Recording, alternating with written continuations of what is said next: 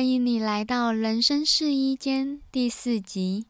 你今天心情如何？从昨天下午开始，我家这里的网络就突然断线了。我自己也是个网络的重度患者，但我这次居然发现我意外的平静。我没有因为网络断线就感到焦虑烦躁，我反而觉得这是个好时机，让我远离网络一下。我可以好好的来看书，甚至是好好的和我男友聊个天。你也有过突然没有网络的经验吗？欢迎你到 Instagram 和我分享。OK，闲聊完毕。还记得在第二集的时候，我和你分享过耶鲁大学幸福课程里的四个干扰因素吗？今天这一集要来和你分享六个克服干扰因素的变快乐的方法。以及背后的科学研究。如果你还不知道什么是四个干扰因素，那你可以先去听听看第二集，再回来听这一集的内容哦。在节目开始以前，我想先和你说一下，等一下要和你介绍的六个变快乐的方法，并不是 Santos 教授在课堂上最后提到的几个主要的方法，像是冥想、运动、善用自己的优势等等。但我个人觉得这六个方法也很值得和你分享，所以如果有兴趣的话，就继续听下去吧。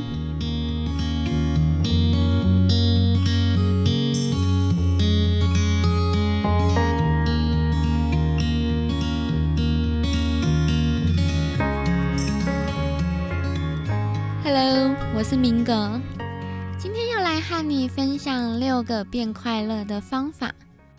在第二集的时候，有和你提到四个干扰因素。第一个干扰因素，我们的直觉通常是错的。这里要和你介绍一个方法来克服它。方法是重新思考好的物质的本质。我们一般都会认为，好的物质是指好的房子，或者是车子、昂贵的奢侈品等等。有了这些事物，会让我们变得快乐，变得幸福。但这些东西一旦买了，就会一直在我们的身边，而久而久之，我们也就会习惯它们。这些东西并不会让我们一直获得快乐。那该怎么克服呢？Santos 教授这里提到，可以借由体验型消费取代物质型消费。所谓的体验型消费，是指像旅行的经验，或者是去博物馆听演唱会，甚至是外出吃饭这些事情。吃完、看完、去旅行完后就没有了，所以这些事情并不会一直在我们的身边，而我们也没有足够的时间去适应这些经验或者是体验。这也是为什么体验型消费会比物质型消费让你更快乐。你可能会想，如果我有一大笔钱，是该拿去买房、买车，还是要去旅行？我想大多数的人可能都会觉得要把钱拿来买房、买车，因为我会拥有车子、房子，而旅行去玩完之后就没有了，所以当然是买房、买车会比旅行还要来的划算呢。但就是因为我们有习惯性，所以当我们拥有一样事物之后，并不会让我们一直感到快乐幸福。在课堂里有个研究，他们请人们回想一下：当你花美金一百元以上，大约是台币三千块，在物质消费，以及一样的费用在体验型消费上，接着请他们回答下列的三个问题。在这里，教授有特别注明到，这边的物质消费并不是买必要物品或者是民生物品，像是课本这一类的。OK，我们来看一下接下来的三个问题。第一个问题是在消费前，当你想到这个物质或这个体验时，会让你感到快乐吗？想到物质的快乐程度是六点六二分。想到体验的快乐程度是七点五一分。第二个问题，在消费之后，当你回想起这个物质或者是这个体验的时候，对你的幸福快乐的程度有帮助吗？想到物质的快乐程度是五点四二分，想到体验的快乐程度是六点四分。最后一个问题。这些钱是否花的值得呢？物质上的分数是六点四二分，而体验上的分数是七点三分。根据这三个问题的结果来看，体验型消费不论是在消费前、消费后，能带给我们的快乐程度，都比物质型消费来的还要高。但我们的直觉常常都认为物质型消费会比体验型消费来的值得。这篇研究，他们也担心说，这是不是只适合在有一定金钱基础上面的人？而对于低收入族群或者是没有太多资产的人，获得物质可能会比获得体验来的更快乐。于是，他们也收集了不同收入族群的调查结果。结果显示，每个收入阶层都是符合这个理论的。体验型消费比物质型消费会让人更快乐。对低收入族群或者是资产比较少的人来说，体验型消费的快乐程度只会比物质型消费再来高一点点。而当你的收入、薪水、资产越来越多时，这两者的差异就会越来越明显。也就是说，当你的薪水增加，你越来越有钱之后，你在体验型消费上获得的快乐会远大于物质型消费上的快乐。接着，我们上次有提到第二个干扰因素，我们的思想并不依据绝对值来参考，而是依据相对的参考点来判断。所以，这意思是指我们必须重设我们的参考点来克服这个因素。这里我会和你分享两个方法来重设参考点。第一个具体的重新体验，想一下，你目前有没有一件事情或一个事物，是你已经当成是理所当然的？现在回想一下，当你拥有这件事物以前的感觉。我们会认为理所当然的事物有很多，像是现在的工作、薪水、最近买的电脑、住的房子。以我现在来说，甚至是家里的网络。我们拿薪水为例，现在回想一下，你领到的薪水是前一份薪水的金额时的感觉，感觉是什么？钱突然变得好少，看到银行账户的存款怎么少这么多？你有没有突然觉得现在的薪水好像没有那么糟了？这里我想和你分享一下，当时我上到这个部分的时候。我也试着运用这个方法到我的生活中。在那个时候，我对我们的室友有点抱怨。我目前是住在 share house 里面，和男友合租一个房间。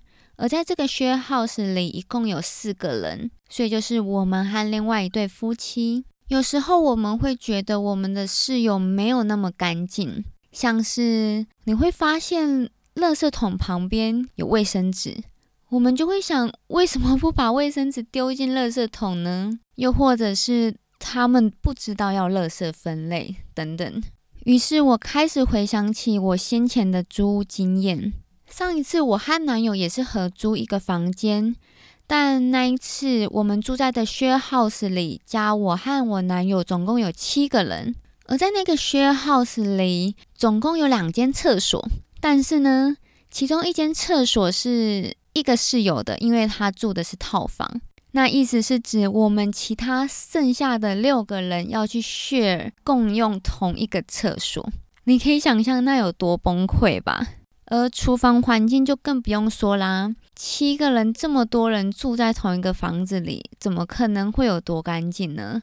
我当时觉得不脏就已经很不错了，在回想之后，我马上就觉得我现在的家是天堂。这些不干净啊，真的就是一点点不干净，跟以前比起来实在是差太多了。这些事真的就是 nothing。第二个重设参考点的方法，避免使用社群软体。你心里是不是会和我现在想的一样？No way，怎么可能不用 Facebook、Instagram 等等呢？在课堂上，Santos 教授也知道。这个方法也太难了，于是他也提供了另外一个方法：Stop Technique，Stop 停止 STOP。当你使用社群软体的时候，你察觉到、你注意到你自己正在和他人比较时，就马上的大喊 “Stop”，放下手机。这个方法可以快速的帮助你的大脑抽离和他人比较的状态，避免无意识的进入到比较的漩涡里。虽然这个方法听起来蛮蠢的，但是当你大声的说 “Stop”，要大声才有用哦，你才会真的意识到啊，我居然又在和他人比较了，而真的让自己跳脱出比较的漩涡中。现在。你就开始试试看 Stop Technique 吧。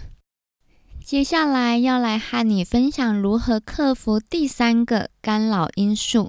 我们的思想会建立习惯性。这里我会和你介绍三个方法来打破习惯性。第一个方法，Savoring。Savoring 是指品尝，像是品尝美食。这里我想和你分享一下它的英文解释，或许你会更有概念。The act of stepping outside of an experience to review and appreciate it。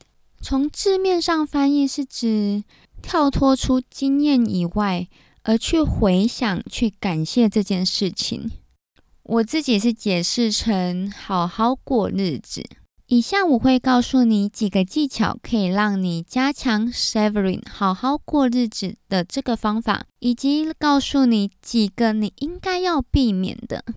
我们先来讲几个可以让你增进 savoring 品尝好好过日子的技巧吧。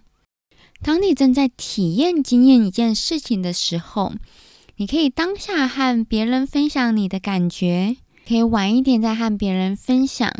又或者是你认为自己很幸运，就趁现在好好享受当下，融入其中。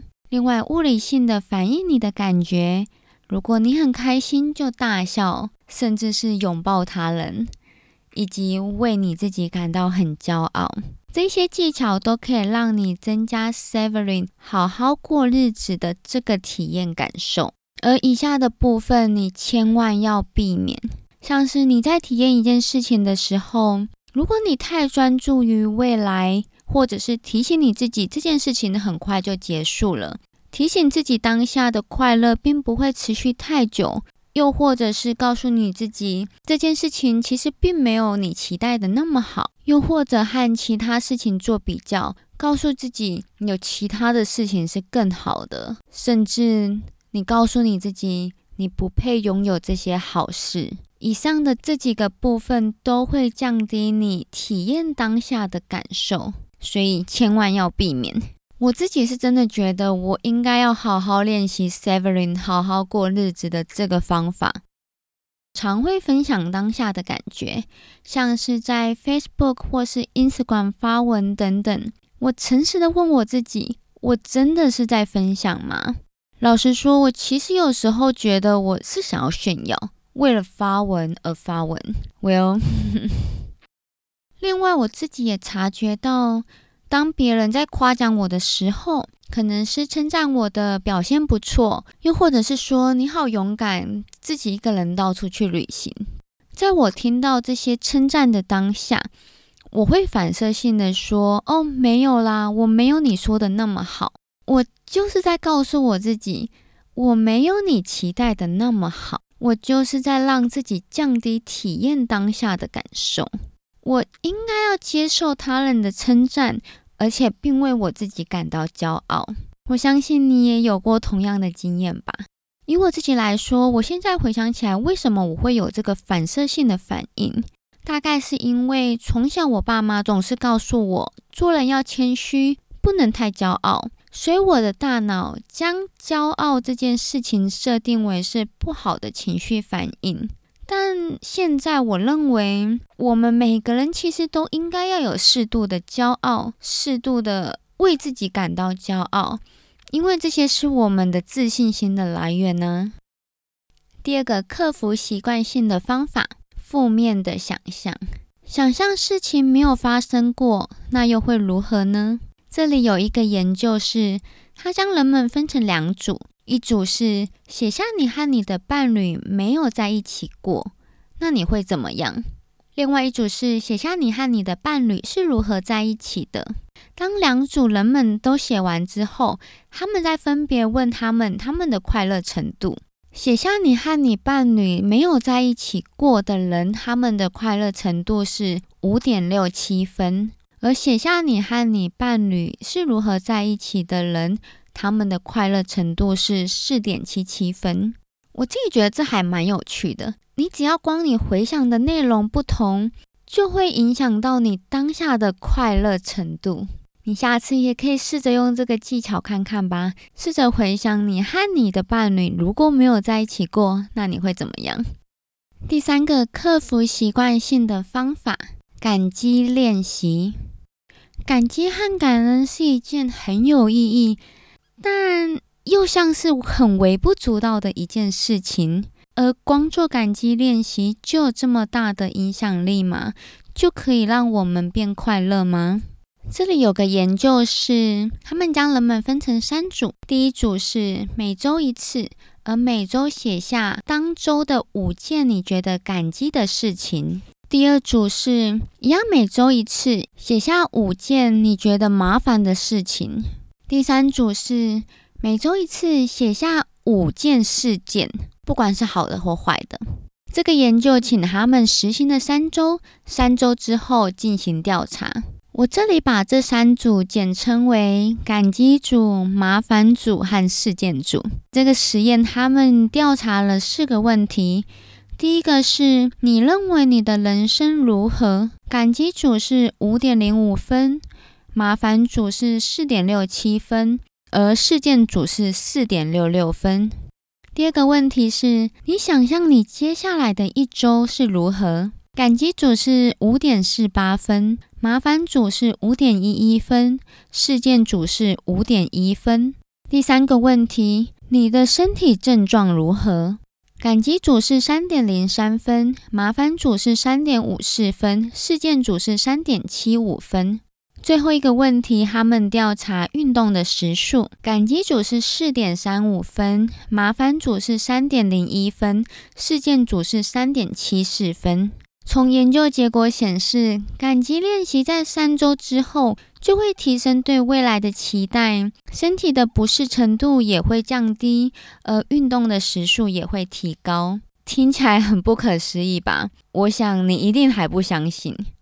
但这让我回想起以前在课本上，其实就学到“不知盘中餐，粒粒皆辛苦”。其实我们从小就已经被教导说要懂得感激他人、珍惜食物，但我们长大之后，常常都把这一些我们所拥有的、他人的付出、这世界上的一切，都认为是应该的，认为是理所当然的。以我自己来说，如果没有目前的新型冠状病毒，我不会觉得，原来我可以去朋友家、去餐厅吃饭，有正常的工作，甚至是旅行。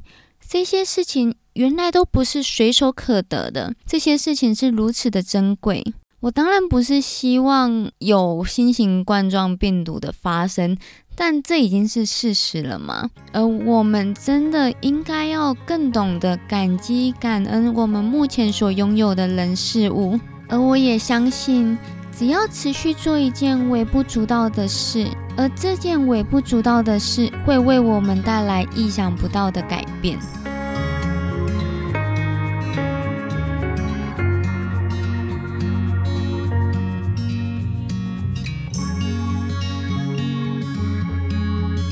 的重点整理：六个变快乐的方法。第一，重新思考好的物质的本质。体验型消费比物质型消费会让你更快乐。第二，具体的重新体验，找出一件你认为理所当然的事情，并且重新体验在拥有这件事物以前的感觉。第三，避免或少用社群软体，在还没有办法克制的阶段，可以先使用 Stop Technique。第四，Savoring，品尝，好好过日子。享受当下。第五，负面的想象，想象若事情没有发生过，那你又会如何呢？第六，感激练习，每周写下五件令你快乐、你感谢的人事物。以上就是今天的六个变快乐的方法，提供给你，希望对你有帮助。我相信你在听这一集音频以前，你一定也听过许多方法会让你变得更快乐、更幸福，像是运动、冥想、运用你个人优势等等。但你是不是都觉得这一些好像有点道理，但都没有什么用？甚至你还是持续在寻找更有用变快乐的方法？我想和你说，我们的大脑。真的很懒惰，而且我们的大脑不喜欢改变。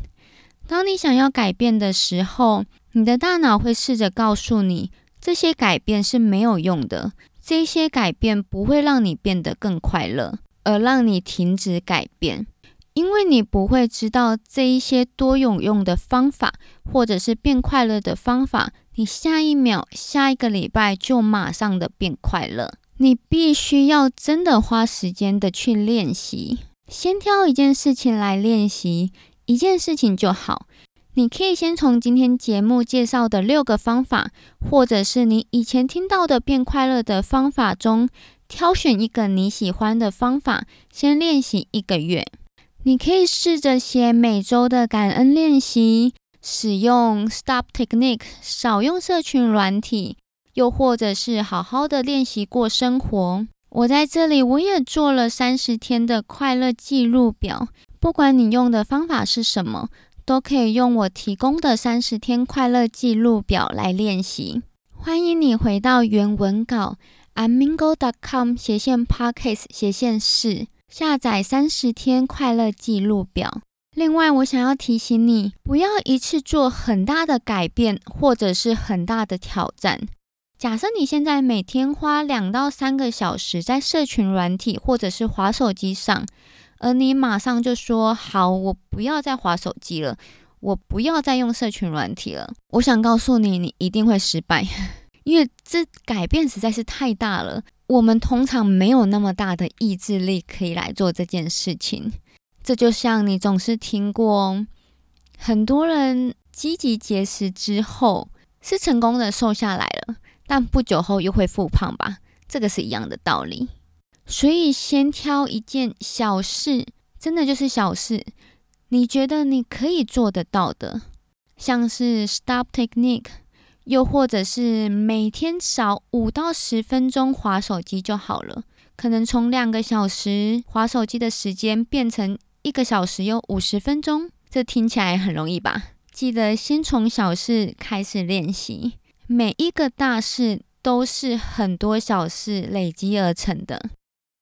如果这是你感兴趣的内容，欢迎你持续收听。最后，我想谢谢你的收听。